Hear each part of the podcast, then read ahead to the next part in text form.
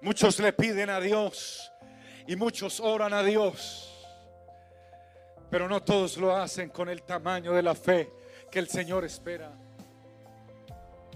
Y hoy Dios trae una respuesta a miles y miles de personas que escucharán esta palabra, que se están preguntando, Señor, yo te he estado pidiendo a ti durante hace varios meses o años por algo y no he escuchado tu respuesta. Señor, por favor, respóndeme. ¿Por qué no me has respondido? Dicen muchas personas. Y el Señor hoy responde por tu poca fe. Pero si tuvieses fe, como el tamaño de un grano de mostaza, pudieras orar. Y quiero que sepan algo. Algunos dicen, no, el Señor no habló, no se refería a un monte físico de verdad, sino a otros tipos de montes espirituales.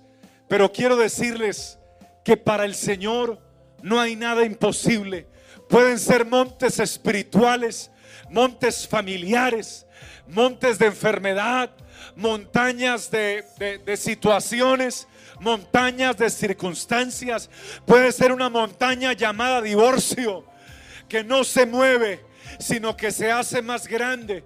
Puede ser una montaña llamada cáncer que no se mueve, sino que se hace más grande.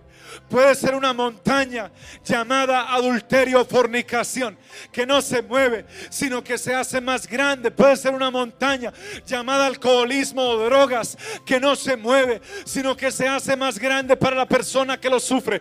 Puede ser una montaña de engaños, una montaña de infidelidades, que no se mueve. Pero el Señor hoy le manda decir, si tuvieses fe como un grano de mostaza, no importa cuán grande veas esa montaña si tuvieses fe, tú podrías decirle, trasládate de mi corazón o de tu vida, de aquí para allá, y se trasladará.